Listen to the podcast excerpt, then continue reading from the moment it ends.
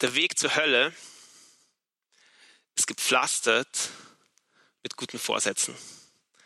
Vielleicht hast du das schon mal gehört. Das ist ein Satz, der ganz oft, den man ganz oft hört, so im Zusammenhang mit Vorsätzen oder mit Zielen, die man sich irgendwie gesteckt hat oder Dingen, die man sich vorgenommen hat, gerade am Anfang des Jahres. Und ich habe mich gefragt, warum kommt in diesem Satz oder warum kommen in diesem Satz Vorsätze eigentlich so schlecht weg? Also was ist eigentlich unser Problem mit Vorsätzen? Was, weil die sind ja eigentlich was total Positives, sind ja eigentlich was Gutes. Ähm, ein Vorsatz ist einfach, heißt einfach, man, ja, man nimmt sich was vor, irgendwie sich was Gutes zu tun, was zu tun, was einem gut tut im eigenen Leben, was zu tun, ähm, was das eigene Leben weiterbringt. Ähm, man nimmt sich vor, schlechte Gewohnheiten abzulegen. Das ist eigentlich gar nichts Schlechtes an Vorsätzen, finde ich. Das ist Vorsätze sind, sind eigentlich was sehr Gutes. Und trotzdem gibt es diesen Satz, den jeder von uns kennt und in dem Vorsätze gar nicht so gut wegkommen. Und ich habe mich gefragt, warum, warum ist das so? Ja? Und ich glaube, ein Grund ist, jeder von uns weiß, Vorsätze sind ganz schnell gemacht. Man, man nimmt sich schnell was vor, aber dann sie umzusetzen ist eine ganz andere Geschichte. Ja. Man nimmt sich irgendwie vor, mehr Sport zu machen, aber dann kommt der Winter und naja, naja. Oder man nimmt sich vor, am Abend nicht zu viel am Sofa rumzuhängen, sondern öfter mal Leute zu treffen, aber dann kommt die neue Staffel von meiner Lieblingsserie raus und naja, und, und oder man nimmt sich irgendwie vor, die, die Steuererklärung von 1998 endlich zu machen, aber ja, die, kann man, die kann man nächstes Jahr sicher auch noch abgeben und so geht es dahin. Und jeder von uns kennt diese Erfahrung, man nimmt sich was vor und irgendwie klappt es nicht irgendwie klappt es nicht und es ist keine angenehme Erfahrung. Das ist keine, das ist keine angenehme Erfahrung. Es ist unangenehm, dieses Gefühl zu haben, ah Mist, irgendwie, irgendwie wieder nicht geschafft. Und ich glaube, weil das so ist, weil, weil niemand von uns das irgendwie gerne hat, gibt es so zwei Muster oder zwei Rollen, in die wir tendieren zu fallen, wenn es um Vorsätze geht. So zwei Muster, wie wir mit Vorsätzen umgehen, um uns vor dieser Erfahrung des Scheiterns zu schützen. Und die erste die erste, die erste Rolle oder das erste Muster nenne ich der Macher. Schau, der Macher, der sagt, weißt du was, das mit dem, das mit dem Scheitern, das mit dem ich schaffe was nicht, passiert mir sicher nicht. Das passiert mir sicher nicht, sondern ich lege mich ins Zeug, ich gebe 180 Prozent und, und ich schaffe die Dinge einfach. Ja, ich, ich nehme das vor und ich packe das an, ich, ich, ich schaffe das einfach. Ja? Und was die anderen denken oder was die anderen brauchen, ist mir alles nicht so wichtig. Hauptsache, ich kriege meine Sachen gebacken. Ja? Ich, ich ziehe das durch. Ich ziehe das durch, koste es, was es wolle. Und Macher sind oft nach außen ziemlich erfolgreich. Ja? Das funktioniert, das funktioniert oft, oft recht gut, aber nach innen gibt es so, äh, so drei Nebeneffekte, die sehr unangenehm sein können. Und der erste Nebeneffekt des Machers ist, er ist oft sehr unbarmherzig. Er ist sehr unbarmherzig. Erstens mit sich selber. Gell? Er erlaubt sich keine Fehler, er erlaubt sich keine Pausen, er legt so eine eiskalte Disziplin an den Tag und er schafft damit auch ganz viele Sachen, aber um den Preis, dass es sehr hart mit sich selber ist. Und nicht nur mit sich selber, sondern auch mit anderen, weil der Macher, der hat so eine Brille auf, mit der er auch auf andere sieht und die ist auch oft sehr unbarmherzig, weil er sich nicht vorstellen kann oder nicht verstehen kann, dass andere nicht so viel schaffen wie er, dass andere nicht so produktiv sind, nicht so viel auf die Reihe kriegen und so weiter. Und er denkt sich, ah, diese, diese anderen, die sind so, so Loser, so Vollchaoten und es ist unmöglich, wirklich. Also er ist unbarmherzig mit sich selber und er kann sehr unbarmherzig sein mit anderen. Und das führt manchmal zu einem zweiten Nebeneffekt, nämlich er ist oft einsam. Macher sind oft recht einsame Typen. Vielleicht kennt ihr so Leute, die, die kriegen ganz viel gebacken, ganz viel auf die Reihe, aber irgendwie sind sie einsam. Das ist logisch, ja, wenn jemand mir oft das Gefühl gibt, irgendwie, boah, ich krieg's gar nicht auf die Reihe und ich schaffe einfach nicht so viel und, und da bin ich schon. Mit so jemandem verbringe ich nicht so viel, nicht so gerne Zeit. Macher können sehr einsam sein. Und der dritte Nebeneffekt ist, Macher sind, glaube ich, sehr krisenanfällig oder krisenanfälliger. Ähm, ich meine damit, schau, der Macher der identifiziert sich ganz stark mit dem, was er schafft. Der identifiziert sich ganz stark mit dem, was er, was er hinbekommt, was er auf die Reihe bekommt. Und er ist sehr unbarmherzig mit sich. Und wenn dann mal doch was nicht klappt, wenn er dann doch mal was nicht schafft, ist es umso schlimmer für ihn. Es ist umso schmerzvoller für ihn. Und es stellt eigentlich so in Frage überhaupt, was ihn ausmacht. Ja? Was, was er doch so gut kann, klappt irgendwie nicht. Und es ist gleich, wird, wird zu einer Krise für ihn, wird leichter zu einer Krise für ihn. Das ist das erste Muster. Es gibt noch ein zweites. Und ich bin mir nicht sicher, welches verbreitete ist. Ich glaube, dass wir mal in das eine, mal in das andere fallen. Ähm, das zweite Muster, die zweite Rolle nenne ich das Opfer. Ja, das Opfer sagt, weißt du was, das mit den Vorsätzen, ich weiß, wie das ist. Ich schaffe das eh nicht. Ich schaffe das eh nicht. Und bevor ich jetzt was probiere und dann es eh wieder nicht schaffe, probiere ich es lieber gar nicht.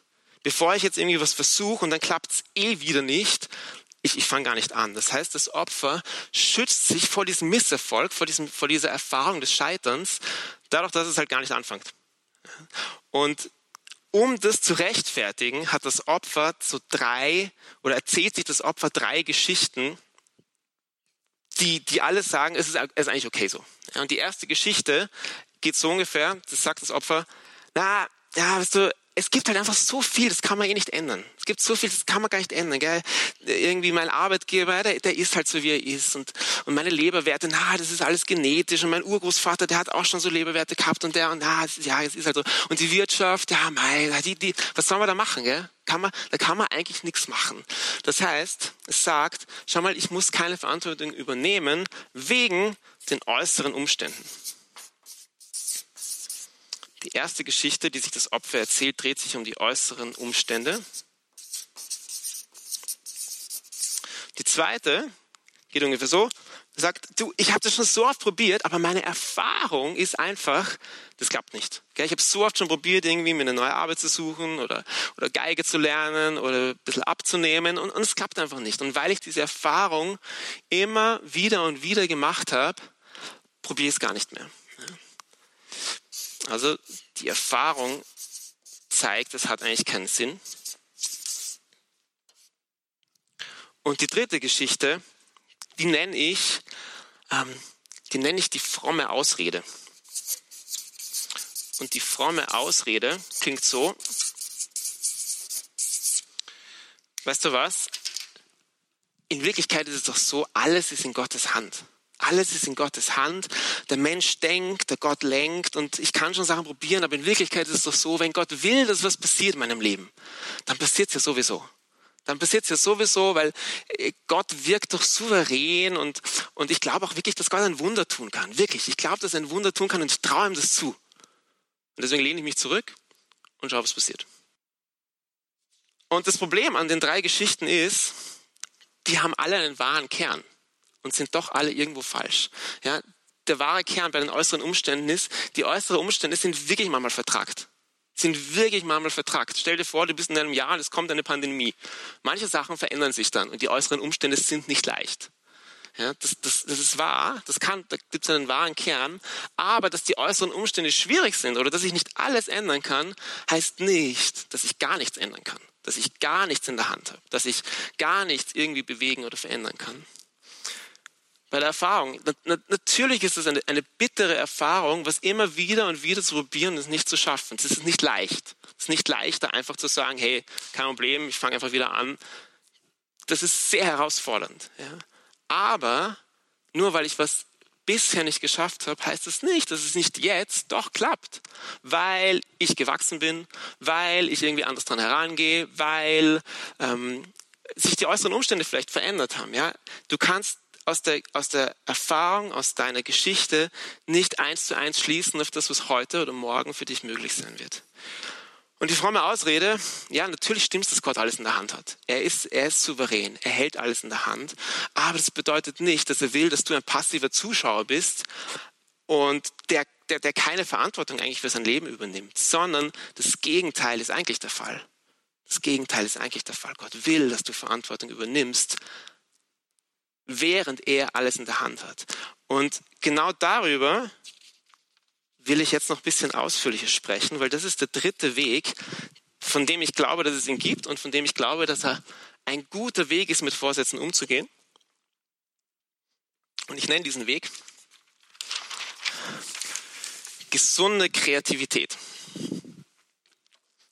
Gesunde Kreativität. Im Wort Kreativität steckt das lateinische Wort creatio. Denn creatio heißt Schöpfung. Und wenn wir die Bibel aufschlagen, dann lesen wir, wie die jüdisch-christliche Tradition Schöpfung versteht. Und da heißt, Gott erschafft die Welt und das Bild, das die Schrift an der Stelle verwendet, ist das Bild eines Gartens. Das Bild eines Gartens. Und das heißt, Gott erschafft die Welt und schafft diesen Garten und in diesem Garten schenkt er Leben. Und in diesen Garten stellt er auch den Menschen. Und dann heißt es in Genesis 2, Vers 15, Gott der Herr nahm den Menschen und gab, ihn, gab ihm seinen Wohnsitz im Garten von Eden, damit er ihn bearbeite und hüte. Das heißt, Gott sagt nicht nur, hier lieber Mensch, hier ist dein Garten, so, Schöpfung fertig, zack, sondern er sagt, lieber Mensch, hier ist dein Garten, ich habe den ich habe den Anfang gemacht, aber du hast einen Auftrag in diesem Garten. Du hast einen Auftrag und dein Auftrag ist, diesen Garten zu bearbeiten und zu hüten, ja, ihn zu kultivieren, ihn fruchtbar zu machen, ihn, ihn zu gestalten. Gott fängt an, er ist der Schöpfer, aber er überträgt dem Menschen die Aufgabe, Verantwortung zu übernehmen für das, was er geschaffen hat. Was der Macher, was der Macher oft übersieht, ist, der Mensch hat sich nicht selber ins Leben gestellt. Der Mensch hat sich nicht selber erschaffen. Der Mensch hat nicht alles in der Hand. Der Mensch kann nicht alles machen. Ja, der Macher übersieht, er ist nicht der Schöpfer. Er, er, er ist nicht der Schöpfer, sondern er ist auch nur ein Mensch. Er ist ein Geschöpf und er verdankt sich jemanden. Er verdankt sich jemanden, der ihn in der Hand hält. Und das heißt, der Macher übersieht, und das ist ein Kennzeichen oder ein, das, was gesunde Kreativität auszeichnet, der Macher hat kein Bewusstsein davon, dass er ein Geschöpf ist, von seiner Geschöpflichkeit. Gesunde Kreativität heißt, ich weiß, ich bin nicht der Schöpfer, ich bin ein Geschöpf. Ich habe nicht alles in der Hand, ich brauche jemanden, der mir Leben schenkt. Aber was das Opfer auf der anderen Seite oft übersieht, ja, ja, das stimmt schon, wir sind ein Geschöpf, aber gerade als Geschöpfe haben wir einen Auftrag. Gerade als Geschöpfe haben wir eine Aufgabe von Gott übertragen bekommen, nämlich die Welt und unser Leben zu gestalten. Das ist das zweite Kennzeichen von gesunder Kreativität. Ich weiß um meinen Auftrag. Ich weiß um meine Geschöpflichkeit und ich weiß um meinen Auftrag. Für alle, die sich fragen, was das heißt, das heißt Auftrag. Ähm, und es kommt noch besser. Es kommt, ich, ich liebe ich lieb die nächste Stelle. In Genesis 2 heißt es dann weiter, Gott, der Herr, formte aus dem Erdboden alle Tiere des Feldes und alle Vögel des Himmels und führte sie dem Menschen zu, um zu sehen, wie er sie benennen würde.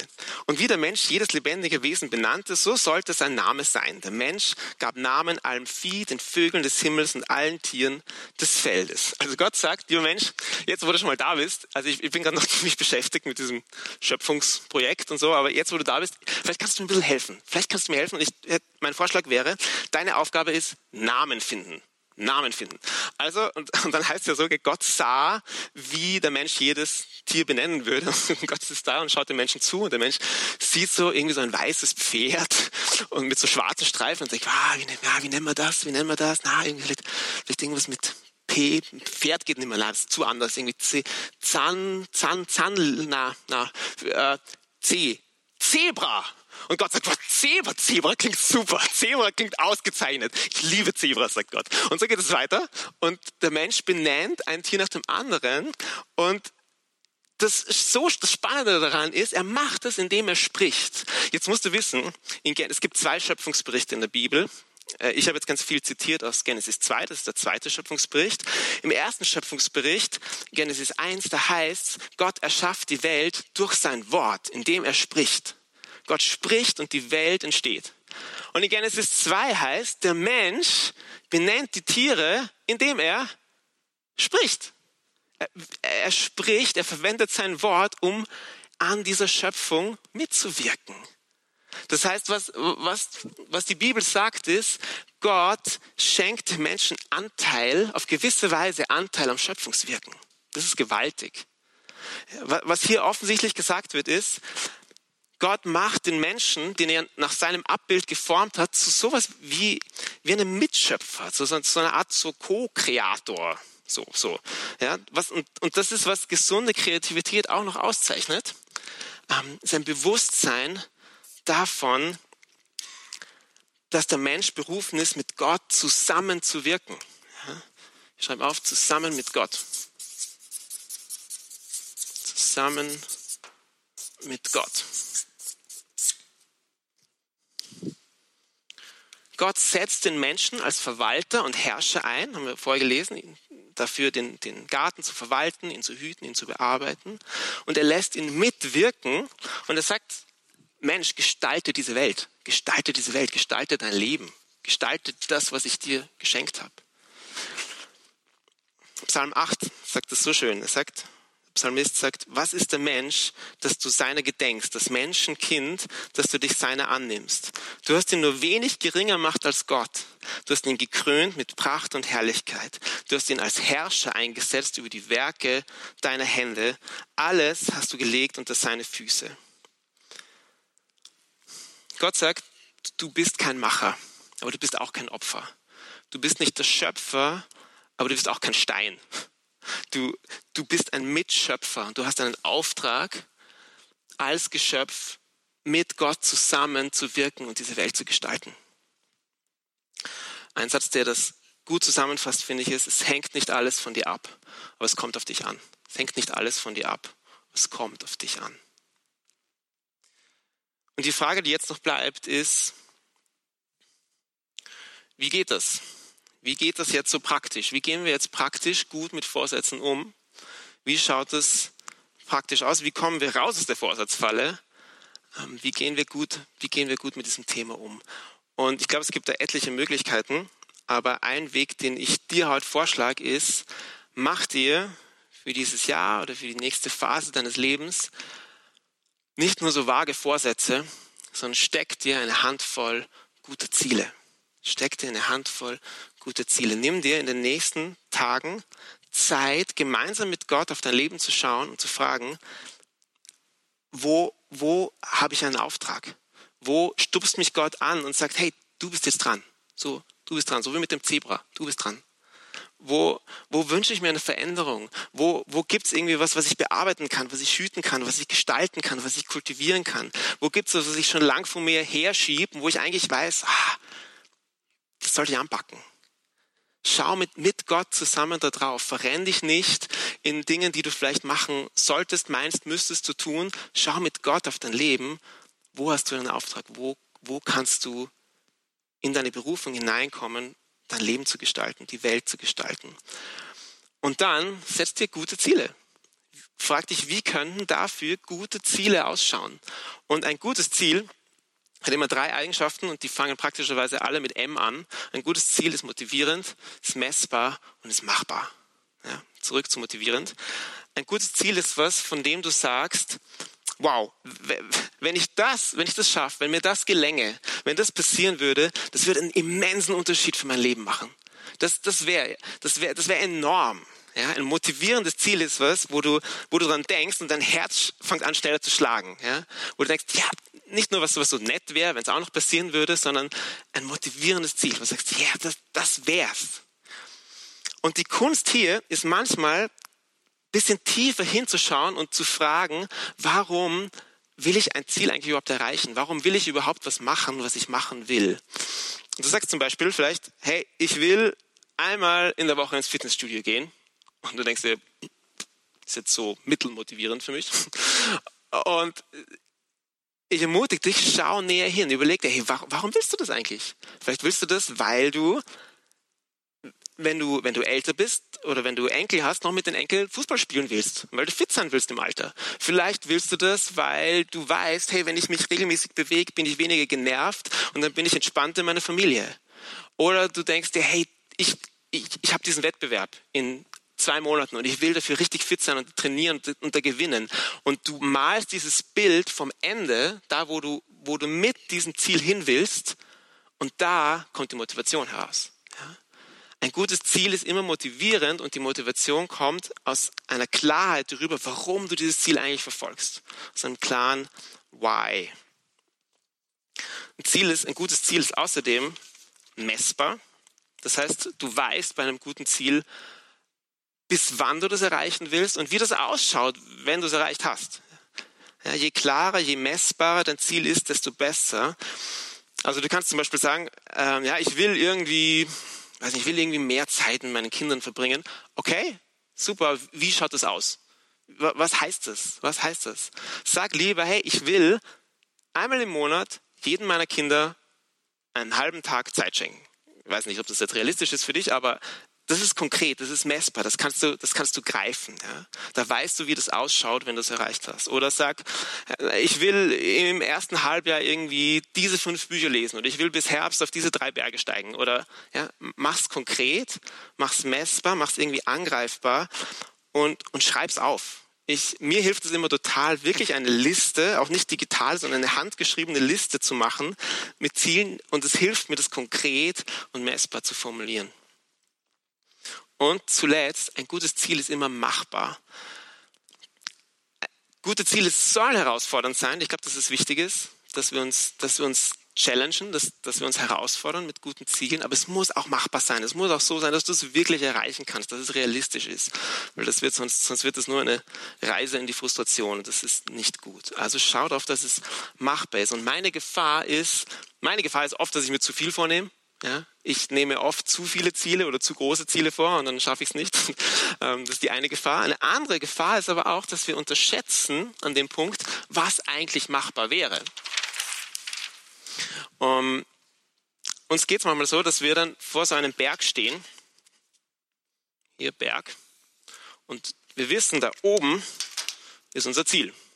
So, da wollen wir hin. Und irgendwie denken wir, ah, das müsste doch irgendwie gehen, aber dann kommen wir zu dem Berg und denken uns, no way, keine Chance. Ich, da, da komme ich nie rauf. Wie, wie soll das gehen? Ich bin hier, da, das geht einfach nicht. Und der Trick hier ist, sich zu überlegen, hey, Moment einmal, ich kann vielleicht nicht von heute auf morgen dahin, aber ich kann heute diesen Schritt machen. Und morgen kann ich diesen Schritt machen. Und dann diesen und dann diesen und dann diesen und dann diesen und übermorgen diesen und dann wieder diesen und nächste Woche diesen und irgendwann sind wir da oben. Und der Trick ist, glaube ich, sich die Arbeit zu machen, sich hinzusetzen und zu überlegen, wie schauen diese kleinen, machbaren, total leicht erreichbaren Schritte für dich und für dein Ziel aus. Ich weiß nicht, wie lange dieses, es kommt auf dein Ziel an, wie lange das dauert, wie diese Schritte ausschauen, aber schau, wie diese Teilziele, diese kleinen Schritte ausschauen und geh Schritt für Schritt, Schritt für Schritt. Du musst nicht von heute auf morgen dahin, aber du kannst heute diesen Schritt machen und morgen diesen und morgen diesen. Dein Ziel soll machbar sein und oft ist mehr machbar, als wir denken. So, und wenn du deine Ziele gesetzt hast, vergiss nicht zu feiern. Vergiss nicht, deine Ziele zu feiern. Wenn du ein Ziel erreicht hast, wenn du da oben bist, bitte feier das. Bitte feier das. Nimm dir Zeit, sag, yeah, erreicht. Mach ein, mach ein Champagner auf, mach irgendwas, was dir gut tut, was dich freut. Wenn du ein Teilziel erreicht hast und sagst, hey, wow, erst war ich hier, letztes Monat war ich hier und jetzt bin ich schon hier, feier das. Feier das. Das ist, das ist so wichtig und wir müssen uns, ähm, es ist wichtig, sich das selber wertzuschätzen und ja, auf gewisse Weise zu ehren, wenn wir von A nach B gekommen sind. Und feier sogar, wenn du ein Ziel nicht erreicht hast, aber es mit ganzem Herzen probiert hast. Feier, wenn du ein Ziel nicht erreicht hast, aber es mit ganzem Herzen probiert hast. Ich verrate euch was. Ich erreiche die Ziele, die ich mir stecke, selten alle eins zu eins genauso, wie ich es mir vorgenommen habe. Ähm, ich habe zum Beispiel, ich kann mich erinnern, in einem Jahr habe ich mir mal vorgenommen, ich will fünf Songs schreiben, fünf neue Lieder schreiben und ich habe es nicht geschafft. Es hat nicht geklappt. Aber was geklappt hat, ich habe drei oder vier Lieder geschrieben und die sind alle jetzt auf meinem letzten Album drauf und es ist wunderbar. Oder letztes Jahr, letztes Jahr habe ich mit meiner Frau mir zusammen vorgenommen, hey, wir wollen dieses Buch lesen. Und wir wollen jedes Monat irgendwie ein Kapitel lesen und immer nach einem Monat tauschen wir uns ganz intensiv aus und dann wachsen wir dadurch und so. Und es hat so überhaupt nicht geklappt, weil zwei kleine Kinder und ich weiß nicht warum. Ja, es hat, hat nicht geklappt, aber irgendwie haben wir es geschafft, beide dieses Buch zu lesen, in unterschiedlichem Tempo und wir haben nicht so oft darüber geredet und so, aber wir haben es irgendwie gelesen und es hat, hat unser Leben bereichert. Es hat unser Leben bereichert. Ja, ein Ziel nicht zu erreichen ist nicht so, ist nicht so schlimm, weil du immer noch viel dadurch gewinnst, dass du es probierst. Du gewinnst immer noch viel dadurch, ähm, dass du dich auf die Reise machst und immer viel mehr, als wenn du dich gar nicht auf den Weg machst. Es gibt ein großartiges Zitat, mit dem will ich jetzt dann enden, von dem 26. Präsidenten der USA, der hat Theodore Roosevelt geheißen. Und dieses Zitat ist bekannt unter dem Titel Der Mann in der Arena. Judith, du kannst gern schon anfangen zu spielen. Der Mann in der Arena. Und dieses Zitat finde ich so stark und an das denke ich so oft, dass ich es unbedingt mit euch teilen wollte. Es geht so. Nicht der Kritiker zählt, nicht derjenige, der darauf aufmerksam macht, wie der Starke fällt oder wo der, der anpackt, es besser hätte machen können. Die Anerkennung gebührt dem, der tatsächlich in der Arena steht, dessen Gesicht staubig und verschwitzt und voller Blut ist, der sich wacker bemüht, der sich irrt, der wieder und wieder scheitert, weil es kein Bemühen ohne Fehler und Schwächen gibt, aber der sich tatsächlich bemüht, Taten zu vollbringen, der großartige Begeisterung, großartige Hingabe kennt, der seine Kraft auf eine ehrenwerte Sache verwendet, der im besten Falle am Ende den Triumph einer großen Leistung kennt und der im schlimmsten Falle, sollte er scheitern, zumindest bei einem kühnen Versuch scheitert, sodass sein Platz nie bei den kalten und furchtsamen Seelen ist, die weder Sieg noch Niederlage kennen. Ich liebe dieses Bild, weil es so sehr unterstreicht, der, der sich auf den Weg macht, der, der mit ganzem Herzen was versucht, gehört nicht zu den kalten und furchtsamen Seelen, die weder Sieg noch Niederlage kennen, sondern ist einer, der innerlich wirklich was erreicht hat und dem mehr Ehre gebührt als dem, der immer alles besser weiß und der immer Kritik übt und der äh, alles immer vielleicht probiert und so weiter, aber es nie wirklich probiert, es nie wirklich sich auf den Weg macht. Der Weg zur Hölle ist gepflastert mit guten Vorsätzen, heißt oft auch, wir verdammen uns, wir verdammen uns selbst, weil wir irgendwie was nicht erreichen, weil wir irgendwie was nicht schaffen, was wir uns vorgenommen haben. Und ich bitte dich, mach das nicht. Mach das nicht. Du bist nicht perfekt. Du bist, bist nur ein Mensch. Du bist nicht der Schöpfer. Und du, es ist okay, nicht immer alles zu erreichen. Aber du bist auch kein Opfer. Du bist auch nicht das Opfer deiner Umstände. Und es gibt Dinge, die du ändern kannst. Es gibt Dinge, die du anfangen kannst. Selbst wenn du Dinge nicht schaffst, aber probierst, wirst du so viel mehr gewinnen, als wenn du dich nie auf den Weg machst. Ihr Lieben, niemand niemand weiß, was dieses Jahr bringen wird, so wie niemand wusste, was das letzte Jahr gebracht hat. Aber egal, wo du stehst, egal, was vor dir liegt, du bist berufen, dein Leben und diese Welt zu gestalten. Ja, du bist berufen, in gesunder Kreativität mit Gott zusammenzuwirken. Und das ist mein Gebet für dich und für mich, dass uns das gelingt. Und ich bete zum Abschluss. Herr, wir danken dir, dass du uns geschaffen hast. Wir danken dir für unsere Berufung. Wir danken dir für dein mit uns zusammenwirken. Und ich bete, dass du unseren Herz und unseren inneren Menschen stärkst. Bete, dass du unseren inneren Menschen stärkst und uns Mut gibst, uns auf den Weg zu machen. Uns Mut gibst, in die Arena zu steigen und in unseren Auftrag als Geschöpfe hineinzuwachsen, Herr. Bitte komm zu uns, Heiliger Geist, hilf uns in diesem Jahr, in den nächsten Monaten, nächsten Phase unseres Lebens, in diesen Auftrag hineinzuwachsen. Das ist mein Gebet.